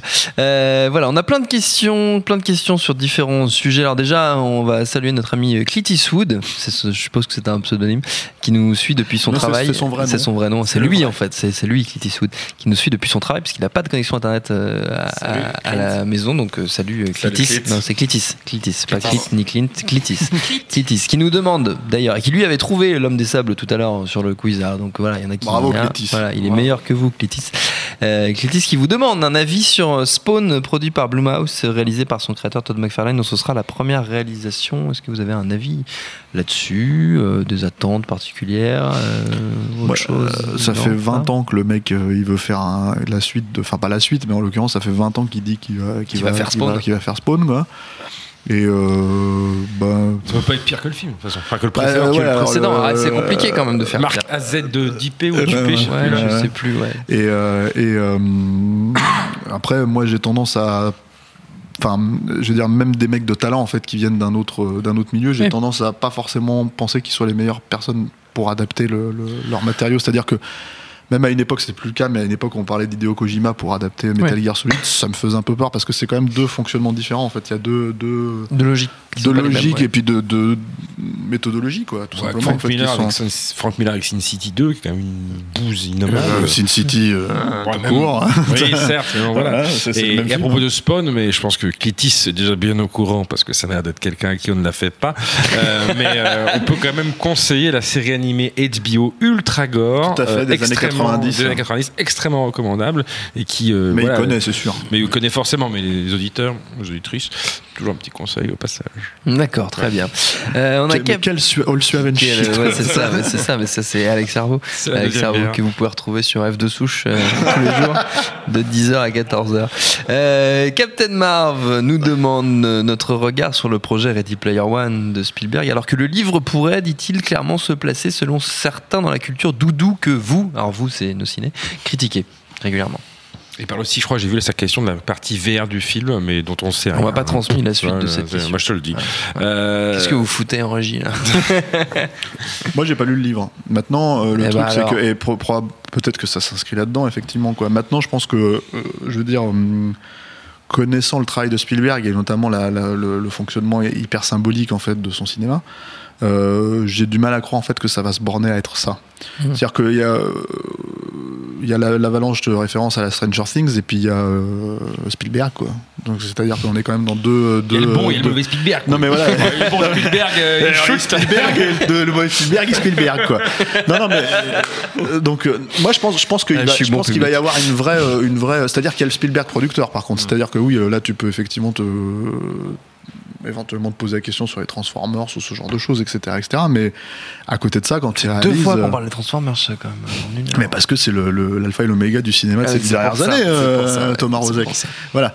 Mais euh, mais il y a mais il y a le Spielberg cinéaste en fait qui euh, oui se pose clairement des questions sur euh, sur son époque, sur les médiums, sur le médium qu'il utilise, etc., etc. Donc euh, moi, quand je vois cette bande-annonce-là, je vois pas euh, automatique. Enfin, j'arrive à lire Mm. derrière les Mm. images, quoi. Ah, puis Euh, un- en connaissant sa carrière, j'entends. Un, dou- un doudou bien filmé, euh, c'est déjà ça. C'est un joli doudou. C'est mon doudou à moi que j'ai. Il faut voir. Très bien. Euh, on en a un peu parlé tout à l'heure. euh, je crois que c'est Alexandre qui en a parlé. Question de Samurai Jack qui nous demande de ce qu'on pense de ce projet de série donc autour du Seigneur des Anneaux chez Amazon. On l'a dit, 250 millions de dollars pour euh, l'acquisition des droits auprès de la famille Tolkien. Des attentes particulières. Anaïs, toi tu Euh, pas d'attente particulière. euh, non, enfin, je pense que effectivement, il y ton a. truc les Hobbits. Euh, si, si, mais je pense que en fait, euh, je suis curieuse de voir ce que ça va donner euh, post Game of Thrones. Enfin, il y a Ouais, bah, clairement, une, tendance. En tout cas, c'est ce que Jeff Bezos, apparemment, le patron Ouais. d'Amazon, a dit à ses équipes. Voilà. Il voulait son Game of Thrones, quoi. Donc Voilà, il était carrément cherché à la source, quoi. Voilà, donc je, je suis curieuse de voir si effectivement ça va, ça va donner le même résultat, sachant que Game of Thrones est un peu en train de, de baisser dans l'estime de beaucoup de fans de la première heure. Donc ce serait dommage si pour une autre série de livres euh, qui est assez euh, respectée, euh, que ça se passait mal aussi. Mais je, je sais pas. Non, je suis curieuse de voir. J'ai pas d'attente particulière, mais pourquoi pas. Mais peut-on passer après, Parce que l'attente, ouais, c'est ça la question. Peter Jackson quand même? C'est Ouais, la vraie compliqué. question, c'est Enfin, ça, j'ai envie c'est- de dire, est-ce que tu qui déjà va le faire? Parce que là, en fait, en gros, perso... enfin, t'as David Benioff derrière euh, derrière Game of Thrones, c'est quand même pas Mm. n'importe qui. Donc Ouais. euh, voilà, il y a, il y a quand même de- quelqu'un de talent. Là, en l'occurrence, on- qui qui est le showrunner, qui euh, qui va, on sait pas. Donc, René. c'est- c'est- René, il s'appelle. Voilà, donc, on- non mais voilà, donc J'ai à partir de là, ça, René va- ça va être clairement, clairement très difficile de passer après Peter Jackson. Euh, même moi, si j'aime beaucoup euh, Game of Thrones, je préfère quand même euh, Le cinéma euh, pour le cinéma, quoi, au cinéma. Donc Dans les le salles de truc, cinéma. ouais, voilà, c'est ça. Donc, donc voilà, maintenant, Game of Thrones, ça se, ça se, si c'est ce leur référent, j'ai l'impression que c'est un référent euh, de succès. Ouais. Euh, qualitativement parlant, euh, si c'est leur référent absolu en fait vis-à-vis de, de- du Seigneur des Anneaux de Peter Jackson, si on fait une comparaison, bah, je pense qu'ils vont se planter. Parce que, parce que l'idée c'est d'essayer de faire mieux que le, le Seigneur des Anneaux de Peter Jackson, si tant est que ce soit possible. Donc, euh, mais apparemment c'est pas leur objectif. Donc, Je ne euh, sais pas. Je ne non, suis mais je sais pas pas, dans enfin, la c'est très, compliqué euh, de, de, de- Voilà, à partir du moment où on sait pas qui est impliqué à part Amazon. euh, Mm. tu vois, Non, pour l'instant, on est vraiment. C'est très embryonnaire pour l'instant. Moi, Amazon, il me, livre, il me livre mes DVD, quoi. C'est des, euh, projets qui sont, euh, qui sont économiques Ah, avant d'être artistiques. Quoi. Il y a, quand, il y a, enfin, Oui. quand on se dit, euh, voilà, il faut, il deals faut que ça marche aussi Ouais. bien que Game of Thrones, et puis Ouais, donc ouais. on va acheter euh, cette, cette, le temps C'est qui pas un curseur les d'ambition antécédents judiciaires De euh, tout le monde, de ça tous va les mecs, compliqué, en Je rappelle qu'ils euh, sont moins neufs dans la communauté de l'anneau. Voilà. Déjà, ça fait pas mal de trucs à éplucher. Crois-moi Il y a que. Sam qui est occupé à faire Stranger Things en plus. En plus, plus, euh, ouais, c'est compliqué. C'est compliqué. Euh, on nous demande, tiens, Perle Vivace, c'est un pseudo intéressant, on nous demande si le phénomène des années VHS 80, est-ce que la VHS aura-t-elle le droit à une seconde vie un jour? Non. On peut remarquer par contre le nombre incroyable de documentaires et tout consacrés à la VHS. Il y a eu Ah oui. une hype, il y a eu euh, récemment sur Arte un très bon truc qui s'appelle VHS Révolution. Il y a eu un autre truc, je crois, disponible sur euh, je sais plus quelle plateforme de SVOD. Enfin, il y a vraiment un vrai euh, côté euh, doudou bah, exploration nostalgie, de quoi. C'est nostalgie, rentré, c'est ça. ça y est, ça c'est rentré dans la catégorie nostalgie. Moi, j'ai l'impression qu'il y a une logique d'objet en fait derrière, Ouais, mais, mais qui est pas liée euh, comme au vinyle par exemple, où on peut vraiment l'écouter. Je pense que le vinyle aujourd'hui, et je pense que la plupart des gens qui écoutent des vinyles aujourd'hui ne l'écoutent pas comme ils les il y a 40 ans. Mm. C'est-à-dire, tu tu- t'installes ça sur ta, comment dire, euh, sur ton enceinte Bluetooth, ce genre de choses pour avoir le, le me- le meilleur son possible. Euh, c'est faisable. Maintenant, acheter une VHS et regarder ça sur ta télé, euh, je veux dire euh, 4K euh, qu'on les- que tu viens d'acheter, enfin c'est bien. La seule chose qui pourrait être justifiée, ce serait la, la non-disponibilité du film en question. Ce qui existe, il y a des films qu'on a Oui, que qui en sont VHS, des, des raretés absolues. Ouais. Et Tout donc, à fait, ouais. choper. Mais à la rigueur, dans ce cas-là, tu peux essayer de choper. Ils sont si- généralement sur YouTube. C'est ça, c'est ça. Tu peux choper un VHS RIP, et dans ce cas-là, bon. Mais si personne l'a fait, je trouve la perle rare. Et là, t'as une japonaise avec des cheveux gras qui sort de ton téléviseur. et- Merde, c'est pas drôle Euh, Roxane nous demande ce qu'on pense des projets de Tarantino sur Charles Manson. Est-ce qu'il aura des difficultés à monter son projet Alors, Je suppose qu'il fait apparemment, c'est pas sur Charles Manson. Ouais, alors, voilà, c'est ce qu'il a annoncé ce que j'allais- ce que euh, j'allais hier. dire, ouais. Je voudrais parler de ça parce que moi, quand j'ai entendu pour la première fois parler du projet, euh, donc ça a été présenté et relayé dans tous les médias comme euh, euh, un film sur, sur, sur les, les meurtres de Charles Manson et de la secte Ouais. Euh, qu'il avait réunis autour de lui. Et, euh, et en fait, moi, ça ça m'a fait penser à un film de Ross Meyer qui s'appelle Beyond the Valley of the Doll, euh, qui est sorti en 1970 et euh, qui, ce qui est assez euh, signifiant pour, euh, pour Tarantino parce qu'il a eu une obsession euh, récente, il a regardé tous les films de l'année euh, 1970. Et on a appris aujourd'hui, euh, il, a- il s'est exprimé, alors il, il était un peu passé sous les radars parce que euh, le, le Coco euh, Oui. avec Harvey Weinstein, euh, ce moment, embêté. c'était quand même un peu compliqué. Euh, et euh, donc il a, il a expliqué aujourd'hui que ça serait a priori pas un film euh, spécifiquement sur Charles Manson, mais un film sur l'année 1969. Euh, donc euh, voilà, donc Ouais, ça, c'est- sur la le, projet a l'air- of Love, le projet a l'air en assez intéressant. Mm. Il, a, il a du coup, je pense en tête, ben, pour le coup, extrêmement bien le, le, le, le- le cinéma de l'époque et je pense qu'il a un, un projet. Euh, on, peut lui, on peut lui faire confiance là-dessus d'un d'un point de vue artistique. Sur euh, les difficultés à réaliser le projet, bon, bah, il, a, il a plus de producteur. Donc euh, il va falloir. euh, il va falloir euh, et d'ailleurs, il est à la recherche, a priori, d'un studio euh, pour, euh, pour la production du film. Voilà, si vous avez un studio, n'hésitez pas. Ben, je connais assez Fair Play, Ah ouais. personnellement. Peut-être moyen de te faire un qu'est-ce petit qu'il est- truc là, dans le Qu'est-ce qu'il- 15e arrondissement. Qu'est-ce qu'il est bête Qu'est-ce qu'il Ah, ouais, il y Il a- fallait il a que tu précises que c'était dans le 15e Il a, arrondissement. il a- il a fait le tour de tous les studios sauf Disney. Ah bah voilà. Pour, euh, voilà. Bah, Parce que prochaine bon, ça- étape. probablement, parce que Disney Comme, ne fait euh, pas de, ne produit pas de films euh, classés R en fait. Ah oui, c'est Ils ça. Ouais. C'est ça le- la logique. Ils font Alors qu'ils ont été propriétaires de Miramax euh, à l'époque. Oui, parce qu'ils le faisaient par des, par des boîtes, euh, comment dire. De manière euh, détournée, en fait. Ouais, voilà, c'est ça. Ils avaient Mm. Touchstones aussi où ils faisaient Mm. des films d'action, euh, ce genre de choses. Ray Mathieu nous demande, euh, nous parle de Miller en procès avec Warner et des suites, euh, de l'impact que ça pourrait avoir sur les suites de Mad Max Fury Road. Alors je savais pas que moi que George Miller était en procès avec Bah, il le euh, paye en, fait, il, en fait, il le paye pas sur ses droits et apparemment, il doit récupérer 7 millions de dollars. Il y a, il y a Quand un, cas, il y a un cas similaire en fait euh, qui avait eu lieu à l'époque. C'était euh, bah, Peter Jackson justement sur le tout premier sur la communauté de l'anneau, qui en fait refusait à New Line en fait de bosser sur le Hobbit. Euh, je te parle de ça en 2005-2006 en Mhm. fait parce que justement en fait euh, il y avait des droits bloqués. euh, voilà, et ça s'est euh, résolu quand, alors de manière un peu détournée, à cette époque-là, c'est que euh, Bob Shea, en fait, le, le patron de New Line, avait décidé que de toute façon, c'était lui qui était derrière le succès du Seigneur des Anneaux, que ce n'était pas euh, Peter Jackson, qui pouvait produire une nouvelle euh, trilogie euh, fantasy, euh, voilà, S'il voulait. s'il voulait, euh, en mettant n'importe qui à la barre euh, du projet, Ça en lâchant rien. juste 300 millions dedans, et voilà, et c'était à la croisée des mondes, et ça s'est bidé complètement. et du coup, en fait, New. Line lui a demandé, de- enfin New Line, Warner en l'occurrence, qui, qui venait de reprendre New Line, lui a dit bon bah tu vas te mettre de côté, et puis on va, On on va Peter. payer, on va payer euh, Peter. Peter Jackson, puisque apparemment. Ouais. Et donc avec Miller, qu'est-ce que ça va donner? Bah, euh, en fait, euh, c'est difficile de savoir en fait si ça bloque vraiment les, euh, les, La euh, suite. la suite parce que euh, Wasteland. il y a un, y a y a un- comment dire, un exemple actuel. Je prends un exemple actuel. Et Stallone est en, en- pareil en, en procès avec Warner, alors qu'il est en train euh, De préparer la suite de préparer Creed. la suite de Creed qu'il écrit, qu'il va réaliser. Mmh, donc mmh, voilà. mmh. Donc en gros, euh, business is business quoi. Les Oui, deux sont ça. possibles. Maintenant, euh, peut-être qu'un mec comme Stallone, euh, ça remonte, ça remonte sur des, des pareil, des, des droits sur Demolition Man, donc c'est c'est vieux quoi. Euh, peut-être que Stallone peut fonctionner comme ça, peut-être que George Miller ne peut pas fonctionner comme ça quoi. On ne sait pas. On ne sait pas. On l'appellera après l'émission pour savoir. Voilà.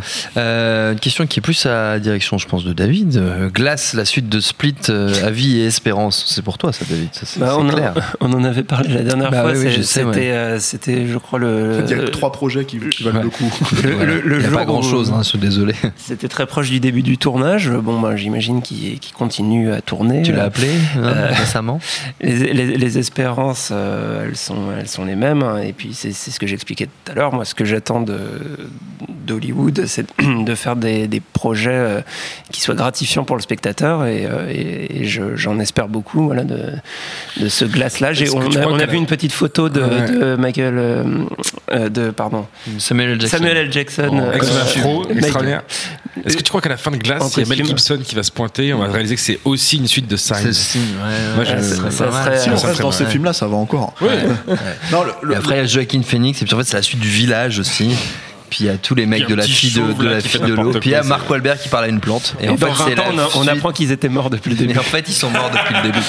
Et c'est tout vu depuis les yeux du, du gamin dans Sixième Sens. Moi, c'est une suite qui me fait très peur parce que le, j'adore vraiment Incassable, quoi. Et euh, je pense que c'est vraiment son chef-d'œuvre. Et même si j'ai beaucoup aimé Split et que c'est, c'est euh, comment dire, ça s'inscrit plutôt bien dans l'univers, même, même si les choses les plus évidentes sont pas forcément les plus réussies pour moi là-dedans, notamment l'apparition de Bruce Willis à la fin.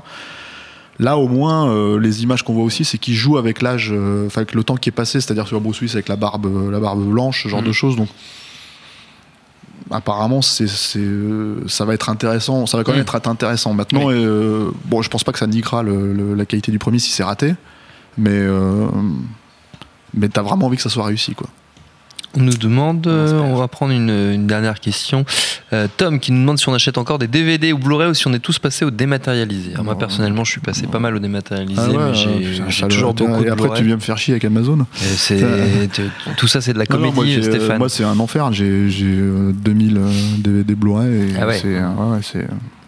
Mais attends, alors mais le truc, c'est que j'achète plus vraiment en France parce que, parce que bah, les, à part les films récents, euh, et il y a que aux États-Unis où tu trouves des vieux films. Euh, Enfin, si, ça commence à arriver euh, Oui, de temps en temps. Il y a quelques il y a trucs, quoi. Il y a un. Charles Bronson, quoi. Mais quand tu cherches un truc un peu plus. euh, Sous dans la de, on arrive dans cette période bénie, enfin plus ou moins bénie, mais assez intéressante euh, De qu'est la- Noël. Les, voilà, les fêtes de Noël.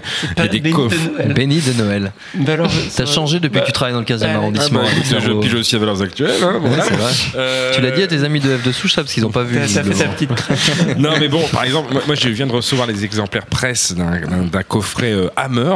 Journal. Euh, voilà, euh, c'est les- c'est les 13 films en Blu-ray qui sont sortis chez Elephant Films et c'est les Hammer qui étaient produits en collaboration avec la Universal. Donc c'est les franco, enfin anglo, euh, britannico-américains, etc. Et donc t'as as, ce genre de film là avec des super éditions, les super qualités de master, etc. Euh, bon là, en l'occurrence, je les ai reçus comme un gros privilégié. Oui, évidemment. es. Mais sinon, j'achète encore. Enfin, je- j'ai beau être abonné à Netflix et Amazon Prime et, et, et, et voilà, il y a piraté de temps à autre des films euh, introuvables. Euh, Sausage Party. mais sinon, j'aime bien acheter. euh, bah, en fait, c'est c'est c'est des trucs un peu compulsifs, genre euh, quand il y a des offres et quand il y a des films comme ça, des coffrets, des trucs qui, qui sont quand même assez cool. Je, je peux pas résister. Ouais, J'ai acheté, j'ai acheté récemment tous les tous les James Bond en Blu-ray comme un gros con. Moi, moi, Et fait- tous les gendarmes à Saint-Tropez. Moi, ça me fait chier qu'un film comme Okja, pour l'instant, il n'existe pas en, Oui, en, mais bien en sûr. Blu-ray, quoi. voilà. Surtout qu'encore une fois, euh, le streaming Netflix, même si tu as la fibre, ça c'est pas, c'est pas, comment dire, euh, pas la qualité optimale, euh, optimale quoi. Sur un, film aussi intéressant, sur un film aussi intéressant que ça, t'as quand même envie. Oui. Alors je dis ça Des de bonnes manière news, très hypocrite parce que j'écoute jamais les commentaires. alors. mais bon, mais ça, ça me fait plaisir. Je sais qu'ils sont là. Tu sais qu'ils si sont j'ai envie de les C'est ton avoir, c'est comme euh, c'est comme euh, certains podcasts. Bon, ben voilà, je les ai sur mon téléphone. Je les écoute pas, mais euh, Tous les trucs de France Culture.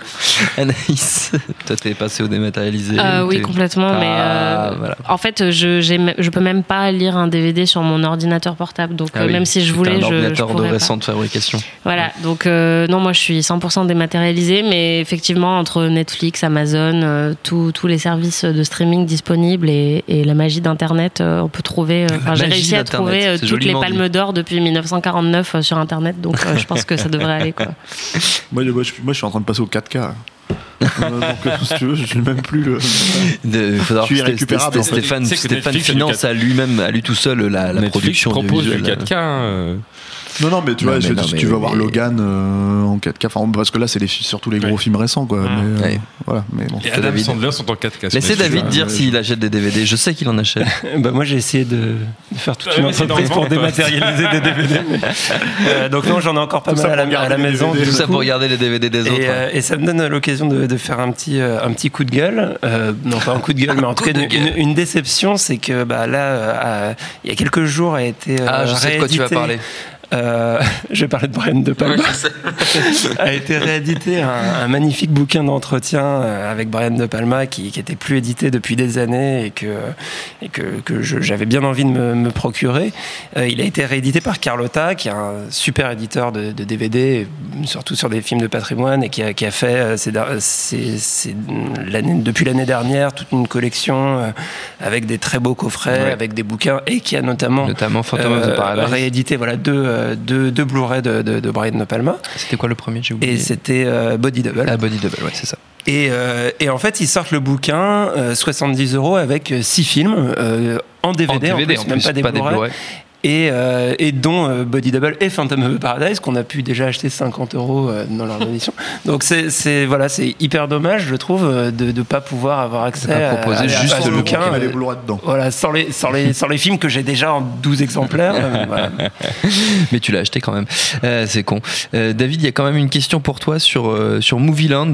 Euh, donc, qui est donc on va peut-être euh, on- peut saluer La la, performance euh, de David. Honora. Bravo David. Euh, as Qui est- un- underrated. Et voilà, qui a, qui, a, qui a mené à bien euh, et ô combien à bien son projet sur Kickstarter de, de cartes euh, imaginaires du cinéma.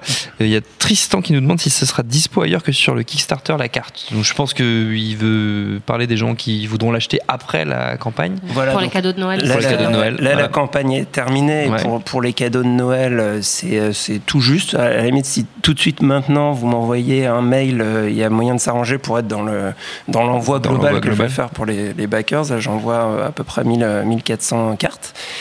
Et, euh, et euh, après, j'ai des projets derrière. J'aimerais beaucoup faire un livre en fait qui serait, euh, qui suggérerait des, euh, des itinéraires dans la carte, des, des thématiques, des choses comme ça, et pour pouvoir un peu euh, euh, aider à, à voyager dedans et, euh, et de manière transversale. Donc, je, je réfléchis à ce projet, et du coup, euh, il y aura certainement d'autres vies et d'autres manières de, de, Un de guide du s'offrir la quoi. au futur. Ouais, voilà. Ah, c'est pas mal ça. Ça serait mal. cool. Ça serait cool, effectivement. Bon, on va se quitter là-dessus. Merci à tous les quatre d'avoir participé à ce deuxième No Ciné Club. Merci à Jules à la technique, à l'antenne Paris pour l'accueil. Nociné.com. Merci à tous ceux qui nous ont suivis sur les réseaux sociaux, sur euh, Facebook, qui nous ont posé des questions sur YouTube. On fait coucou à la caméra pour dire au revoir. Et donc, il n'y a plus de contrairement à ce que je viens de dire. Binge.audio. C'est ça qu'il faut aller voir. Binge.audio. Il y a David Carzon qui me fait des grands signes là-bas. C'est mon chef. Pour toutes les infos utiles, on vous dit sinon à très vite. Ta gueule Viens ici, sale enculé Salaud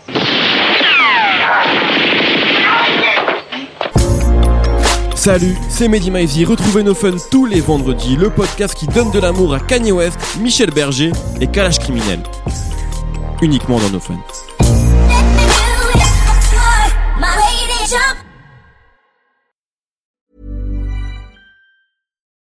Join us today during the Jeep Celebration event. Right now, get 20% below MSRP for an average of 15178 under MSRP on the purchase of a 2023 Jeep Grand Cherokee Overland 4xE or Summit 4xE.